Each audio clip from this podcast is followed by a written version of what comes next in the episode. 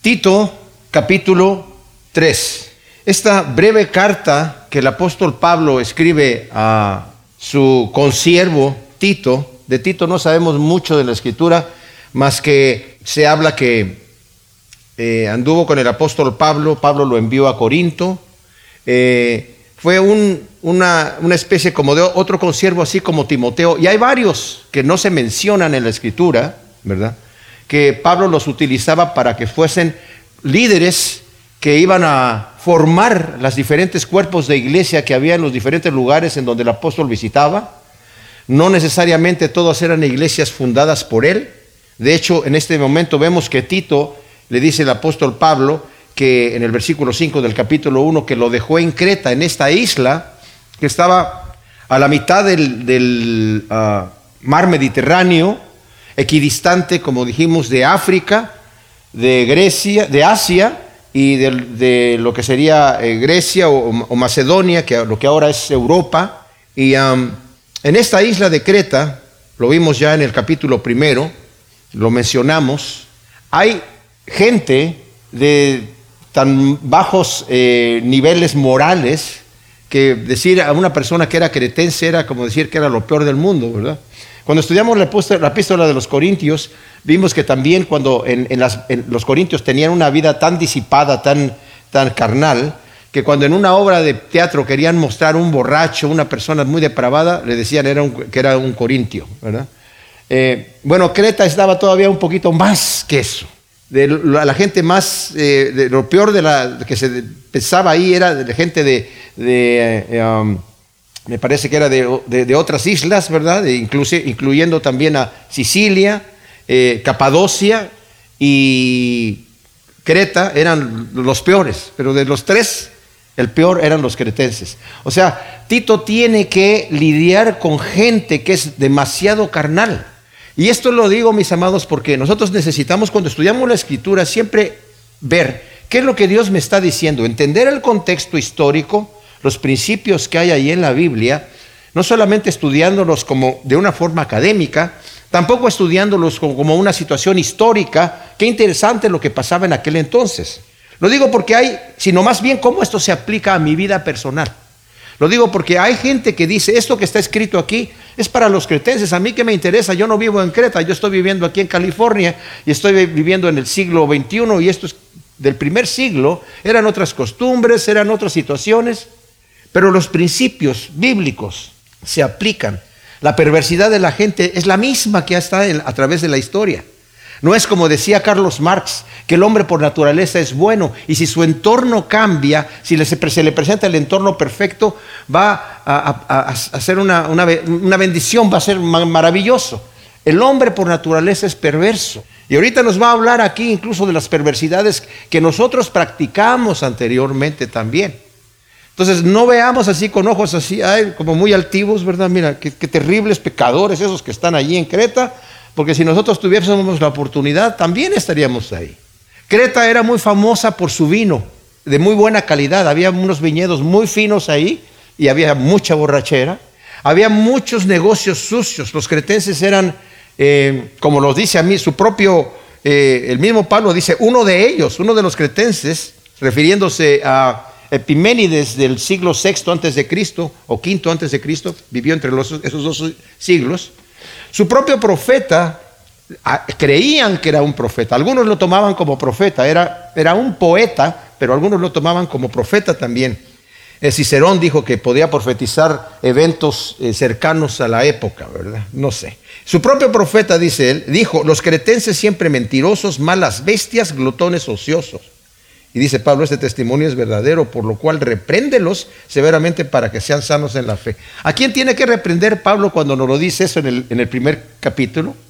Pues no a los, a los cretenses en sí, no a la gente que es mundana, ellos no los puede, no puede. Tampoco a los, a los falsos maestros a los cuales se ha estado refiriendo anteriormente Pablo, sino a la iglesia, al cuerpo de la iglesia. Porque mis amados, aunque nosotros venimos a Cristo, Cristo nos transforma, nacemos de nuevo, somos cristianos, tenemos unas nuevas eh, metas en nuestra vida. Tenemos, antes, antes éramos, estábamos muertos en nuestros delitos y pecados. Antes no teníamos el deseo que tenemos ahora. hazte una pregunta como cristiano. ¿Por qué de repente te gusta orar? ¿Por qué de repente te gusta leer la Biblia? ¿Por qué de repente te gusta ayudar a un necesitado cuando antes ni te interesaba? ¿Y sabes por qué? Porque eres una nueva criatura. Has nacido de nuevo, la naturaleza de Dios está en ti y ahora tienes los gustos que Dios tiene. Hay cambios en la vida. Yo cuando recién conocí al Señor, yo lo conocí, como ustedes saben, de una manera muy especial. Yo era hippie, era músico secular, tomaba drogas todos los días, todo el día. Y un amigo que me llevaba a regalar marihuana, eso fue allá en México, estaba yo viviendo en San Miguel de Allende, vino de Morelia a regalarme marihuana y traía una Biblia. Yo no, nunca había visto una Biblia en mi vida, ni sabía lo que decía, ni sabía de lo que se trataba. Traía una Biblia, él no era cristiano, decía que Cristo era un buen filósofo y se ponía a fumar su marihuana y a leer la Biblia. Y yo decía, ¿qué estará leyendo este amigo ahí? ¿Verdad que está? Y se puso tan pasado que se le olvidó su Biblia en mi casa. Entonces yo la empecé a leer y alguien me dijo por ahí, ¿verdad? Porque yo vivía con mi esposa sin estar casado con ella. Imagínense ustedes, tengo 48 años de casado, pero tengo 50 años de estar viviendo con mi esposa. Eh, pero bueno, ese es otro detalle. nos casamos porque nos convertimos a Cristo, ¿verdad? Eh, y el asunto es que eh, empecé a leer el Antiguo Testamento y como mi esposa y yo andábamos en dietas macrobióticas y cosas así, muy, muy especiales de valores de yin y yang orientales, le dije yo a un amigo, estaba yo en Levítico, y le dije yo, ¿sabes que Dios le interesa la, la dieta del ser humano? Y mi amigo pensó que yo ya me había quedado pegado en las drogas, ¿verdad? Me dice, por ahí escuché, tampoco era cristiano, que hay que leer el Nuevo Testamento para entender bien el Antiguo. Empecé a leer el Nuevo Testamento y me enamoré de Jesucristo. Un versículo que me pegó inmediatamente fue, si tu hijo te pide un pan, tú le darías una piedra. Si te pide un pez, tú le darías una serpiente. Obviamente no. Y si ustedes que son malos saben tratar bien a sus propios hijos, ¿qué esperan de nuestro Padre que está en los cielos? Yo pensaba que Dios, sí, yo le pedía un pan, sí me daba una piedra. ¿Por qué pensaba yo así? Porque yo veía a la gente haciendo peregrinaciones, dándose golpes de pecho, dándose azotes, caminando de rodillas hasta el punto de sangrar para agradar al santo, al Cristo, a la Virgen. Dije yo, pues si eso lo están haciendo para ellos, debe ser que eso le agrada a Dios. Como dice la canción, porque Dios me hizo quererte para hacerme sufrir más. O sea, Dios quería que sufriera. Y esa imagen la han presentado los ascetas gente como los monasterios, ¿verdad? Esa, la cara así triste, estoy padeciendo, hay que hacer más. Yo, había una monjita que predicaba mucho hace muchos años acá en California, que decía, hay que hacer más penitencia. O sea, entre más sufras y más te duelas, más vas a agradar a Dios. Y dice el Señor, si tu hijo te pide un pan, ¿tú le darías así? ¿Una piedra? Y si tú que eres malo sabes dar buenas cosas a tus hijos, ¿cuánto más nuestros padres que están en los cielos nos va a dar buenas cosas cuando las pidamos? ¿Qué dice el Salmo? En su presencia hay plenitud de gozo y delicias a su diestra para siempre. Dios quiere que tenga gozo, dice. Yo he venido para que tengan gozo, pero un gozo completo. Yo he venido para que tengan vida, pero no una vida mediocre, una vida abundante. Dios quiere lo mejor para nosotros, mis amados. Pero yo no entendía los valores cristianos. Y muchas veces eso nos sucede a nosotros cuando no tenemos una buena relación con Dios. Por ejemplo, yo leyendo la Biblia, me tardé como un año o más en estar leyendo la Biblia, mi esposa y yo, hasta que ya encontramos una iglesia cristiana. Yo no sabía ni siquiera que había iglesias cristianas aparte de la iglesia católica. De hecho, mi esposa y yo dijimos, oye, estamos pecando, necesitamos casarnos. Le dije yo, pero tú ni siquiera te has bautizado, no tienes la confirmación. Mi, esposa era atea, era su papá ateo también. ni la primera comunión, ni, o sea, hay que hacer todos esos sacramentos antes del matrimonio. El hermano del dueño del club nocturno donde yo tocaba era cura. Y él me iba a hacer el paquete completito, el combo uno, ¿verdad? bautizo, confirmación, primera comunión y matrimonio ahí en la misma ceremonia. Pero leyendo la escritura le dije a mi esposa, ¿sabes qué? Me parece que esto no es de Dios. Estos hombres son muy parecidos a los fariseos. Y como no sabía yo que era, había otras iglesias cristianas, lo único que hicimos fue arrodillarnos allí en nuestro cuarto, nos tomamos de la mano y le dije, Señor, yo tomo delante de ti a esta mujer como mi esposa. Y ella dijo, yo tomo a este hombre como mi esposo delante de ti. Al día siguiente fuimos al registro civil y nos queremos casar, Señor. Aquí está la fórmula, llénenla, canción unos testigos y pues empezamos a llenar ahí y, nos dijeron, ¿qué? ¿Aquí se van a casar? Aquí mismo, le dije. Y los testigos, pues ustedes que están allí y otros amigos que venían acompañándonos, fírmenle aquí, pum, pum, y nos casamos, ¿verdad? Así fue mi boda. Pero leyendo la palabra había cosas, como muchas veces ahora a nosotros también puede ser que nos suceda, que no las entendemos a cabalidad, porque no, no nos hemos acercado a querer ser cambiados con el cambio que nos da Dios. Ojo, ojo con lo que voy a decir, mis amados, porque esto nos puede pegar. Yo, por ejemplo, cuando el Señor dice, al que te pegue en la mejilla derecha, vuélvele la otra. Yo, uff, eso no me gustó, Señor. ¿Por qué quieres que un hijo de Dios se vea como un cobarde? O al que te pida, dale. Al que quiera tomar de ti prestado, no, no le rehúse. Al que te force ir con él una milla. En aquel entonces los soldados romanos podían obligar a la gente, a cualquier judío que estuviera ahí, a cualquier persona, no tenía que ser judío. Cárgame mis, armas y mi, mi, coraza y todo lo que traiga ahí, eh, eh, en un costal. Cárgalo una milla y estaba obligado por ley a llevarle su carga una milla. Y al final de la milla, aquí te dejo tu basura y ya podés estar en libertad. Dice Señor, si te, dicen eso, ve con él dos. En la siguiente milla vas a tener oportunidad de compartirle por qué estás caminando la extra milla, porque conoces al Señor. Pero a mí no me gustaba eso. Perdonar el agravio, la misericordia es perdonar el agravio. Si alguien me hizo algo, mi intención natural es vengarme, desquitarme, o por lo menos reclamar mis derechos. La misericordia es pasar por alto el agravio. No hay problema. Eso no me gustaba al principio. Pero ¿saben qué? Ahora me gusta. Porque el Señor ha ido transformando mi corazón. Y hay cosas que tal vez no nos gusten mucho de lo que la Escritura nos dice, de cómo debemos comportarnos nosotros, pero son cosas que tienen que suceder en ese cambio que el Señor está haciendo en nuestro corazón. Y eventualmente, si nosotros practicamos fielmente lo que la Biblia nos dice, con el poder del Espíritu Santo, el Señor nos va a ir transformando hasta el punto que tengamos el carácter de Cristo Jesús. Por eso les decía yo, ¿qué es lo que de repente despertó en tu corazón que quieres venir a cantar alabanzas al Señor con tus hermanos en la fe y hermanas en la fe?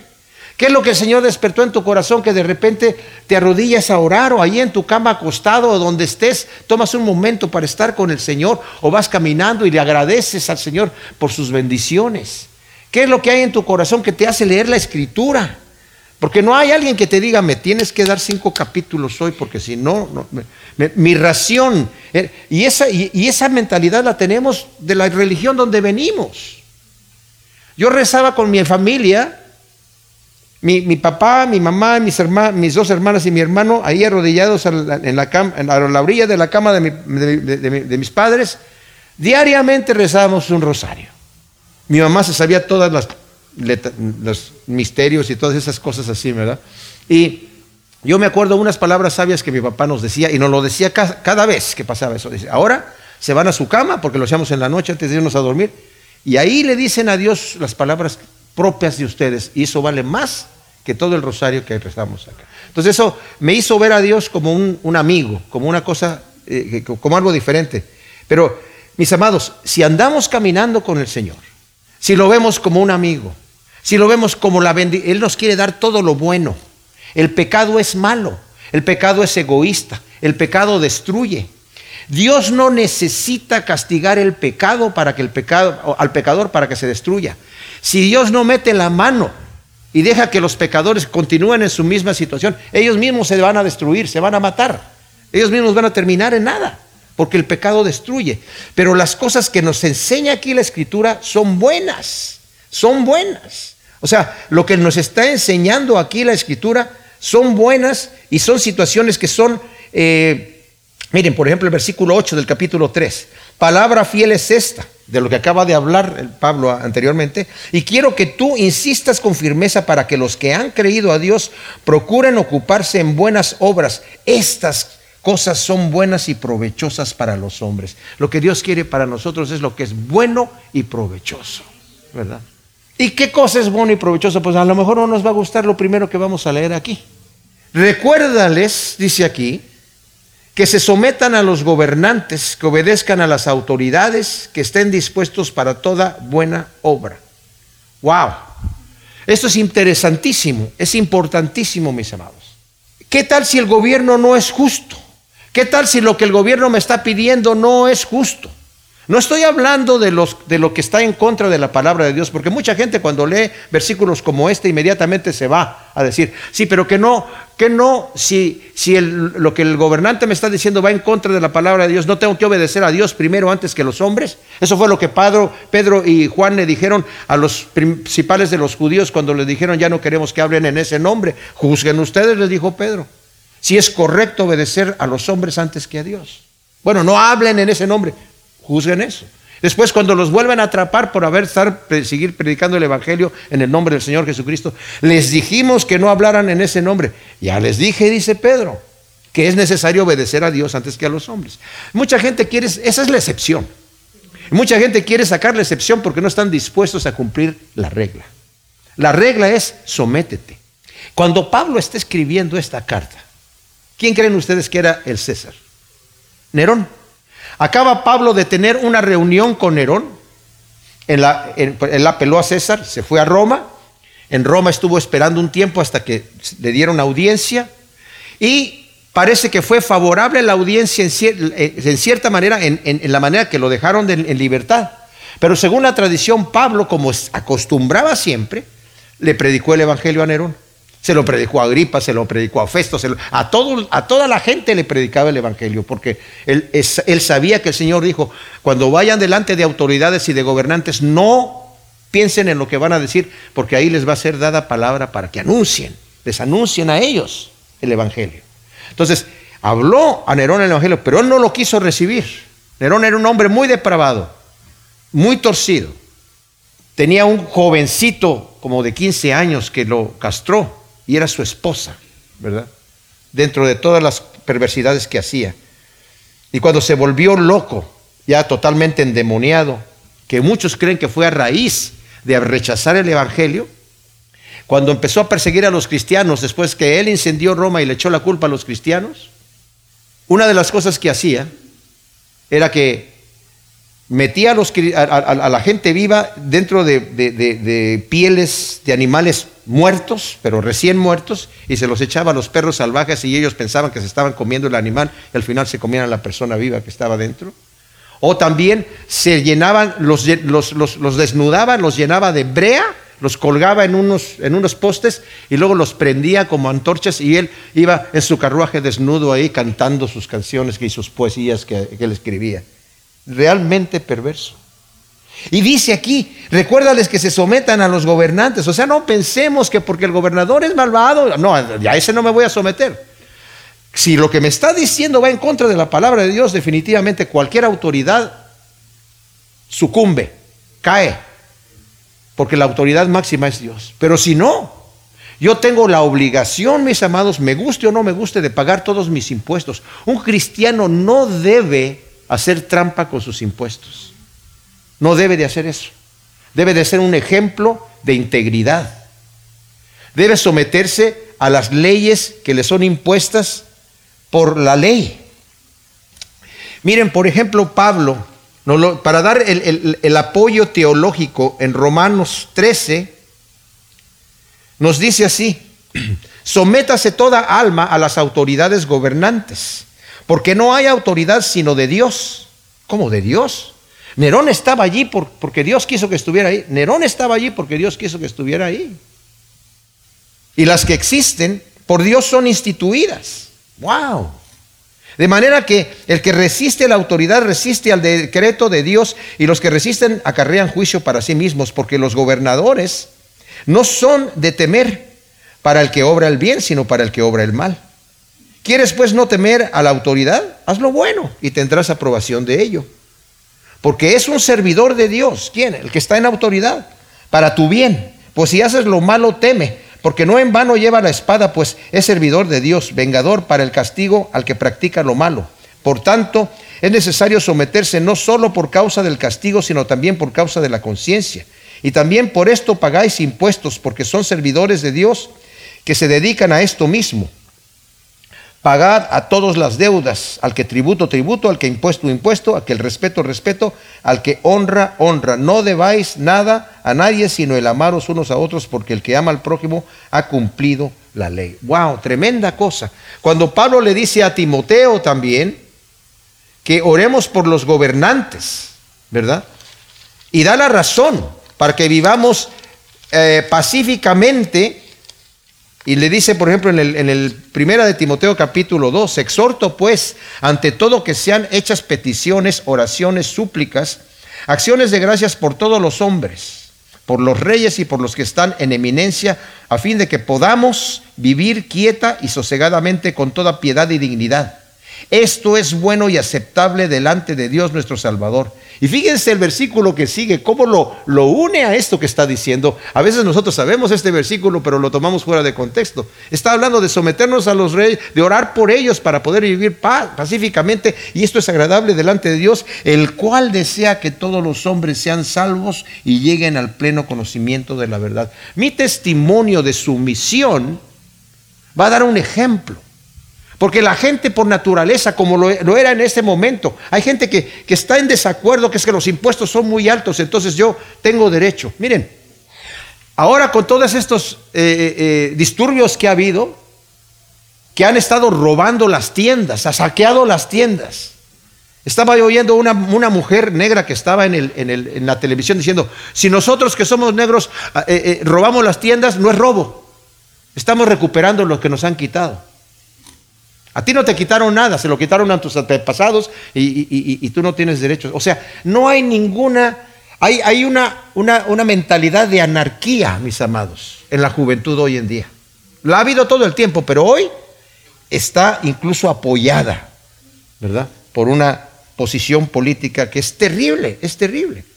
Entonces, necesitamos obedecer a esto. Y luego dice, que estén dispuestos para toda buena obra. Las buenas obras que yo voy a hacer, mis amados, son fruto, fíjense bien, de una fe bien fundada. No soy salvo por obras, pero esas obras van a dar testimonio de que yo he sido salvo.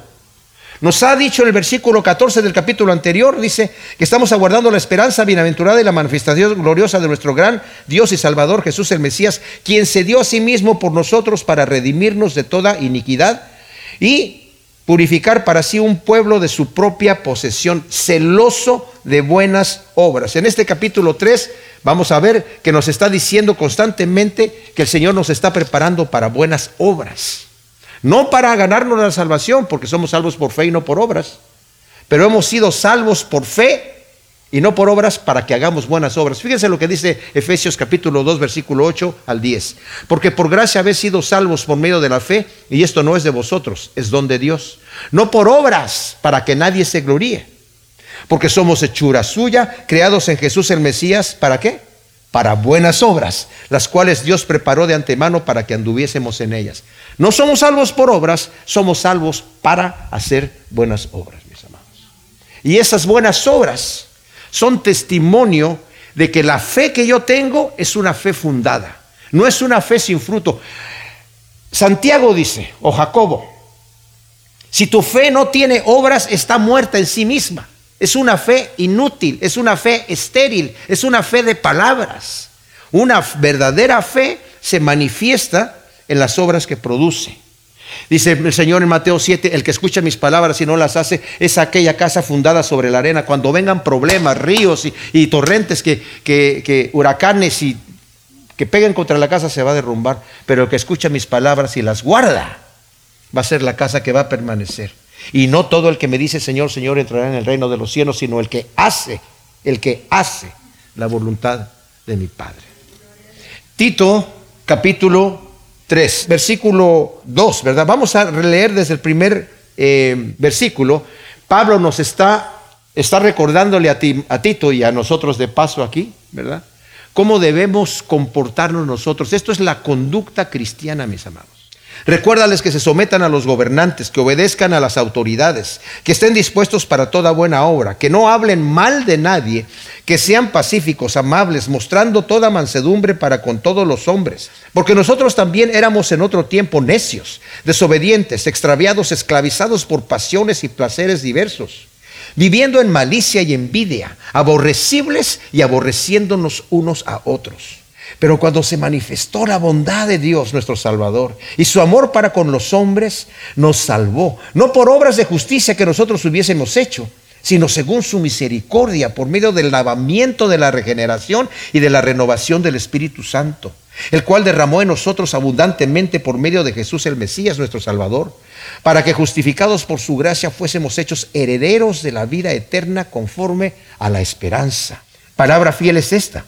Y quiero que tú insistas con firmeza para que los que han creído a Dios procuren ocuparse en buenas obras estas cosas son buenas y provechosas para los hombres, pero evita controversias necias, genealogías, contiendas, discusiones sobre la ley, porque son inútiles y vanos. Al hombre que cause divisiones, después de amonestarlo una y otra vez, deséchalo, sabiendo que el tal está pervertido y continúa pecando, siendo condenado por su propia conducta.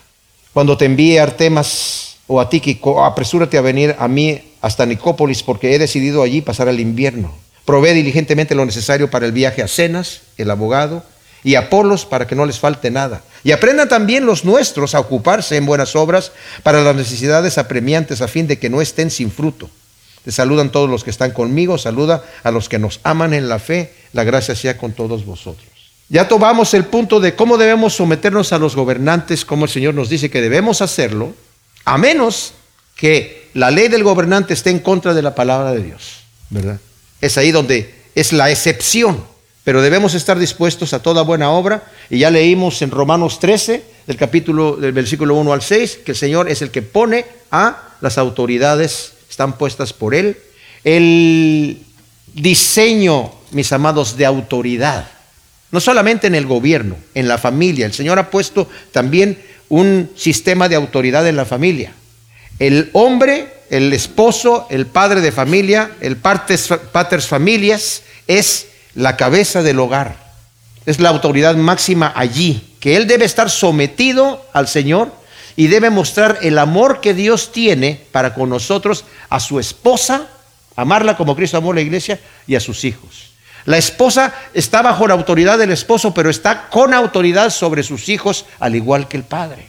Y los hijos tienen la obligación delante de Dios de respetar, honrar, obedecer y amar a sus padres. Entonces, este, este sistema de autoridad lo ha puesto Dios para todos nosotros, mis amados. Y lo ha puesto también en el sistema social. Aquí Pablo nos ha dicho en el primer capítulo cómo, cómo deben ser el cristiano, cómo debe comportarse en la iglesia. Tanto el hombre, el anciano, el anciano, digamos, eh, el supervisor, el líder, como también deben comportarse eh, eh, en, la familia, en el capítulo 2 nos habla también en la sociedad, en la familia, cómo debe comportarse el cristiano.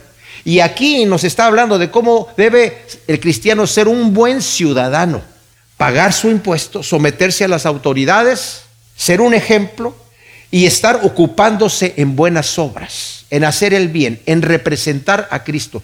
Miren, a veces pensamos que predicar el Evangelio es llegar y decirle a la gente, Cristo te ama. Muchas veces y lo dice Pedro, sobre todo a las esposas. Si tienes esposo que no es creyente, no, no, no, no lo tosigues con palabras, no le des de bibliazos en la cabeza, sino dale un buen ejemplo.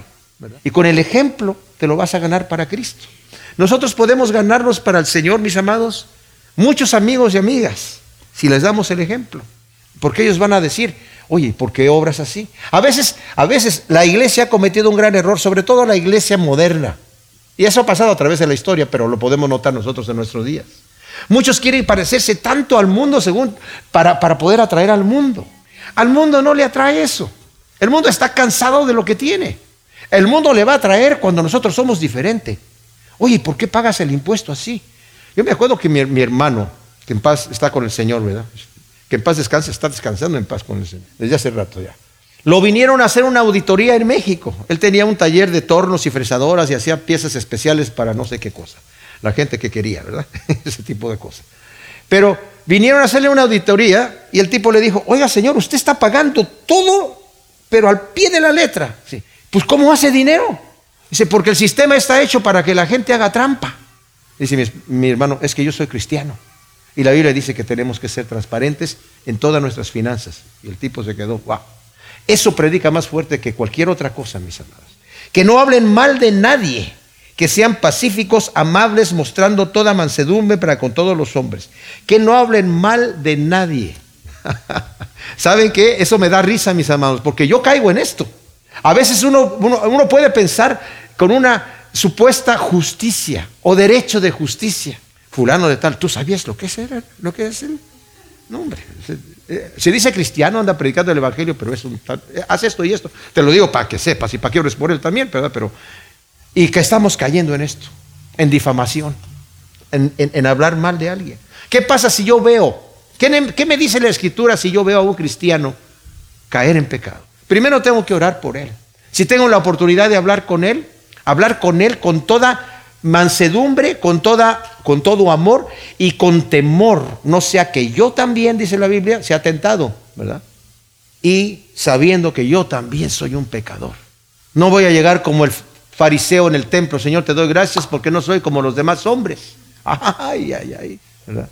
Pago, eh, eh, doy diezmos de todo lo que tengo y cumplo toda la ley. No sé ni siquiera como este publicano que está aquí, este publicano, no sé ni, ni por qué está aquí en el templo. Y el publicano dice en la escritura que ni siquiera se atrevía a levantar la cabeza diciendo, Señor, sé propicio a mí, pecador. Dice, yo te digo que ese hombre salió justificado, el otro no. Y lo que necesitamos nosotros es reconocernos, pero no hablar mal de nadie. Cuando sabemos que alguien está débil, cayendo, oremos al Señor para que el Señor lo levante y que, nos dé sabiduría para, para darle palabras de ánimo, para recuperarlo, para animarlo, para levantarlo, no para sentirnos nosotros superiores. Tal vez nosotros estuvimos allí y ya superamos eso. Y porque ya lo superamos nos sentimos como que tenemos la autoridad de criticar. Acuérdate cuando estuviste allí también. Tal vez no es la misma cosa, pero estuviste en el mismo fango. Tal vez practicando otras cosas. Que no hablen mal de nadie. No dice de la gente que está, que no son tan malvados, pero de nadie. Que sean pacíficos. Otras versiones dicen que no sean peleoneros. Que no sean peleoneros, que no busquen pleito, que sean pacíficos. Nuevamente, no te metas en pleito con nadie. Al que te quiera poner en pleito para quitarte la capa, dale la otra cosa. No te metas en el pleito. Evítalo, evítalo. Esto también es en los matrimonios, mis amados. Sobre todo, porque a veces pensamos que es en la calle nada más. Pero ya cuando llego a mi hogar, tengo mi derecho, yo soy el rey aquí y no tengo ni trono ni reina, pero bueno, parece que reina por ahí anda, pero, pero sigo siendo el rey. Mostrando toda mansedumbre para con todos los hombres. Esto es testimonio, mis amados. Esto es testimonio. Mostrando toda mansedumbre para con los hombres. El mundo hoy en día piensa que la humildad y la mansedumbre son debilidad de carácter. ¿Saben qué son? Son virtudes espirituales. Son virtudes. Aprendan de mí, dijo el Señor que soy manso y humilde de corazón y hallarán descanso para sus almas. La mansedumbre es el poder bajo control. Un caballo salvaje, lo podemos ver que tiene mucho brío y que tiene mucha fuerza. Y si ese caballo se toma y se doma y se amansa, no se le van las fuerzas, solamente están bajo control. Y lo que está diciendo aquí, sé manso, controla. No seas una persona iracunda, no seas una persona reaccionaria inmediatamente. Piensa lo que vas a hacer y piensa que lo que vas a hacer tiene que estar sometido bajo los preceptos y principios divinos. Eso es verdadera mansedumbre. Para con todos los hombres. No te alteres con nadie. Y luego da una razón tremenda, mis amados, aquí. Porque nosotros, como dije anteriormente, podemos estar mirando a la gente pecadora así como, mm, estos tipos, mira, y nos sentimos que está, ya nosotros ya pasamos, nosotros ya, ya cumplimos, nosotros ya llegamos, ¿verdad? Ya estoy, estoy tan cerca del cielo que ya hasta me están saliendo alitas, ¿me entienden? Y puede que sí, pero aún así, mis amados, no debemos mirar con desprecio a nadie, porque todos somos pecadores. Y dice, por ejemplo, porque nosotros también éramos en otro tiempo necios, desobedientes, extraviados, esclavizados por pasiones y placeres diversos viviendo en malicia y envidia, aborrecibles y aborreciéndonos unos a otros. ¡Wow! Hablando de los falsos, también dice eh, eh, Pablo, eh, engañando y siendo engañados. Los hombres que andan así. Cuando dice, porque nosotros éramos en otro tiempo necios. El capítulo primero de Romanos habla de la gente, del perverso, que ha detenido con injusticia la verdad delante del cual la ira de Dios se ha manifestado contra todos aquellos que tiene, detienen con injusticia la verdad. Porque habiendo conocido a Dios, no le glorificaron como a Dios ni le dieron gracias, sino que se envanecieron en sus razonamientos y su necio corazón fue entenebrecido. Profesando ser sabios, se hicieron necios, cambiaron la gloria de Dios incorruptible en semejanza de, imagen de hombres y, de bestias y de todo esto. Dice, y lo que de Dios se con, lo, invisible de Dios, lo invisible, lo que de Dios se conoce, que es lo invisible. No vemos a Dios. ¿Qué es lo invisible de Dios? Que conocemos nosotros. Su poder y su deidad. Él clama ser el todopoderoso, el todo sabio, el todo potente. Su deidad, esa, esa característica de Dios, la podemos ver en la creación por medio de las cosas hechas. En toda la vida que existe, en todo el diseño que hay en el cosmos, las leyes que están perfectamente bien hechas. Ateos como este eh, Stephen Hawking, que decía, eh, no sé por qué eh, el universo se, complica la vida teniendo leyes tan, tan, tan, tan precisas. ¿Con qué objeto? Dice, lo que de Dios se, se, conoce, su eterno poder y deidad se hace claramente visible. Lo invisible de Dios se hace visible. Lo invisible de Dios se hace visible. ¿Cómo? Por medio de las cosas hechas, si te acercas a ver cómo funciona la vida, la perfección que hay a nivel molecular, como les he dicho en otras ocasiones, la, computadora de, la Defensa Nacional en, 1900, en los 50, 52 me parece que era, ocupaba dos pisos de un edificio. Este celular que tengo en la mano, por ejemplo, tiene muchísima más capacidad que esa computadora, pero se ha requerido un alto nivel de ingeniería para reducir tamaño, para reducir funciones, simplificar funciones para ser eficiente energéticamente hablando, consumir poca energía. Bueno, la vida en todos los seres vivos está reducida esa tecnología a nivel molecular, ya no se puede reducir más. Súper eficiente y el diseño es impresionante. los impulsos, por ejemplo, de mi ojo que se recibe ahí, se, se transfiere de la luz análoga, digamos, a, información digital, la cual es llevada por medio del nervio óptico a diferentes partes del cerebro, pero no es electricidad. Son, esas informaciones son cambios y reacciones químicas. O sea, la imagen digital la está transmitiendo por reacciones químicas. Esa tecnología no la puede hacer el hombre en ningún lado. Lo que de, lo, de Dios se conoce está allí. Su huella digital, su firma está puesta en todas las cosas hechas, de modo que no tienen excusa. ¿Por qué? Pero nosotros también éramos necios, como esos necios que retienen con injusticia la verdad. Y el Señor los entrega mentes reprobadas para hacer lo que no conviene y una de las cosas es desobedientes. Hoy en día, mis amados, todo eso de que hay que quitarle el fondo a la policía, mejor quitar la policía. Yo me acuerdo que el presidente Trump estaba en una entrevista, le estaban haciendo eso, y él dice, ¿por qué quieren quitarle a la policía? ¿Qué clase de gente es la que no quiere la policía? Pues sabemos nosotros qué clase de gente no quiere la policía, ¿verdad? El ladrón, el asesino, porque yo quiero la policía. Yo, yo me siento seguro cuando estoy alrededor de la policía. Si yo estoy en un lugar inseguro y de repente pasa una un policía, quédese ahí estacionado, mi amigo. Mientras yo estoy aquí, me siento seguro. ¿No es así? Pero si yo soy un ladrón, si yo soy un, un criminal, la policía no la quiero ahí. Quiten a la policía y déjenme hacer lo que yo quiera. A mí me gusta manejar rápido, pero cuando voy a la velocidad eh, eh, eh, que debo ir, me gusta que pase un policía por ahí.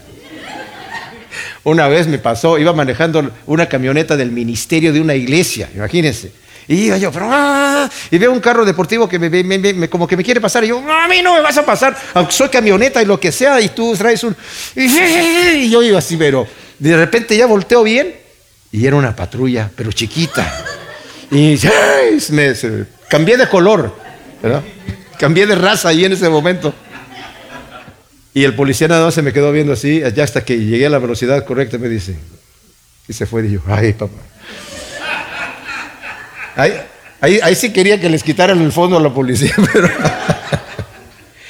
extraviados, esclavizados por pasiones y placeres diversos. ¡Wow! Extraviados. Esto quiere decir, mis amados, caminando en el camino equivocado. Y muchas veces nosotros gastamos nuestra vida. Fíjense esto importante, es aplicable. ¿Qué es lo que nos divierte? ¿Qué es lo que nos emociona? Nos levantamos en la mañana y ¿cuál es el objetivo? O sea, porque el hecho de que yo sea cristiano puede ser en algunas personas que diga, bueno, voy a la iglesia porque pues, de cierta manera como hay que, como que cumplir. Algunos no llegan a la alabanza porque dicen, no, esas cancioncitas, mejor llego tarde al mensaje nada más. Como cuando yo era católico, ya llegaba nada más ahí, cuando se levantaba a, la, misa más chiquita, que había una de 20 minutos, dije, esa, ahí voy. Y, llegaba ahí y yo le pregunté al cura, ¿y qué es lo importante? ¿Qué es lo que cuenta para ir? No, pues cuando se está haciendo la de esto y acá, y te puedes salir acá. Ah, llego a esto y me, oh, entonces eran como cinco minutos que tenía yo que estar ahí. Ya cumplí, ¿verdad? A lo que me gusta. ¿Qué es lo que me gusta?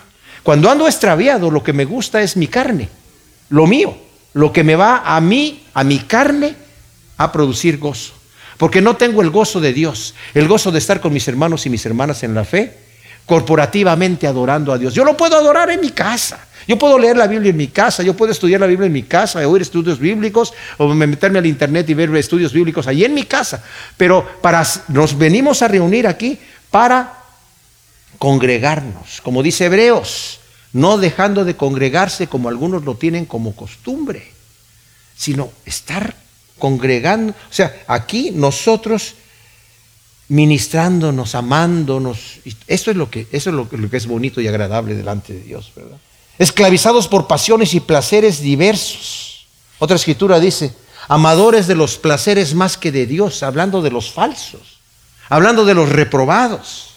Nosotros éramos esto, no digamos, ah, es que éramos esto y ya no somos. ¿No somos? Hagamos, hagamos un examen de conciencia, mis amados. Porque Pablo en el capítulo 7 de Romanos dice, el querer el bien está en mí, pero no el hacerlo. Yo me deleito en la ley de Dios, pero encuentro otra ley en mis miembros que me lleva cautivo la ley del pecado. Me deleito en la ley de Dios. Solamente un cristiano se deleita en la ley de Dios. Solamente un hijo de Dios se deleita en la ley de Dios. Porque el que no conoce a Dios no se deleita en eso. Pero hay una lucha en mis miembros. El querer el bien está en mí, pero no lo puedo hacer. Porque el bien que quiero no hago, sino el mal que no quiero, eso hago. Miserable de mí. ¿Quién me librará de este cuerpo de muerto? Y muchos dicen que ese es el Pablo ah, no convertido. Y cuando entramos al capítulo 8 de Romanos, ah, pero ninguna condenación a aquellos que están en Cristo Jesús, ahora es el Pablo convertido. No, mis amados, es el mismo Pablo. Somos nosotros mismos también. Tenemos esas luchas. El querer el bien está en nosotros, pero no el hacerlo. Entonces tenemos que estar con esa lucha constante, constante, constante, constante, pidiendo a Dios que nos ayude a vencer nuestras debilidades y no condenarnos porque no somos salvos por obras, sino somos salvos porque en Cristo estamos en Cristo Jesús, nos hemos identificado con Él. No lo vamos a ver en este estudio, lo vamos a ver en el siguiente estudio, porque nos vamos a ver cómo el identificarnos con Cristo, nuestra unión con Cristo es lo que nos justifica. Segunda de Corintios 5, 21. Al que no conoció pecado, Dios lo hizo pecado por nosotros, para que nosotros heredásemos la justicia de Dios. Hemos sido justificados por Él con nuestra unión con Cristo. Y no hay ninguna condenación. Pero es que el querer el bien está en mí, pero en el asiento. No, no hay ninguna condenación. Pero ojo, porque el que está lleno del Espíritu de Dios no vive conforme a la carne, porque vivir conforme a la carne es muerte. Pero el que vive conforme al Espíritu y por el Espíritu haces morir las obras de la carne, estás bien. Dice, pero el que no tiene el Espíritu de Cristo, entonces no es de Él. Vivíamos en placeres diversos, dice Pedro, baste ya el tiempo pasado para haber andado en lo que agrada a la carne. Si invocas por Padre aquel que sin acepción de personas va a juzgar a vivos y muertos, procura vivir sabia, piadosamente, en toda la manera de vivir que tienes. Que ese sea tu incentivo. No quiere decir que lo vas a lograr al 100%, porque nuestra carne interfiere. Y es una lucha que la vamos a tener hasta la muerte. Pero el Señor nos exige que venzamos. A las siete iglesias en Apocalipsis, la última palabra del Señor es, al que venciere yo le daré, al que venciere yo lo haré, al que venciere yo lo pondré, al que venciere, al que venciere, al que venciere.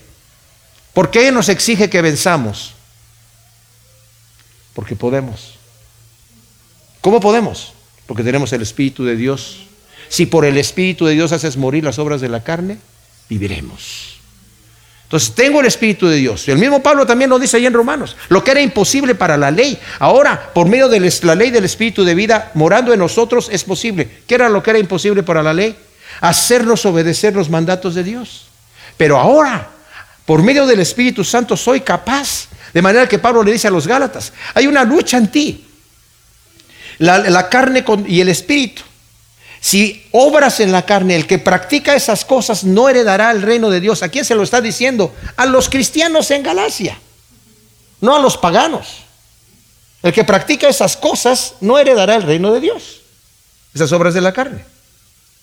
Pero si por el Espíritu haces morir las obras de la carne, vas a empezar a vivir conforme al Espíritu. Y el que vive conforme al Espíritu no tiene ninguna ley, no tiene ninguna prohibición, porque tu interés es ese. Como anteriormente lo leímos aquí, ¿verdad?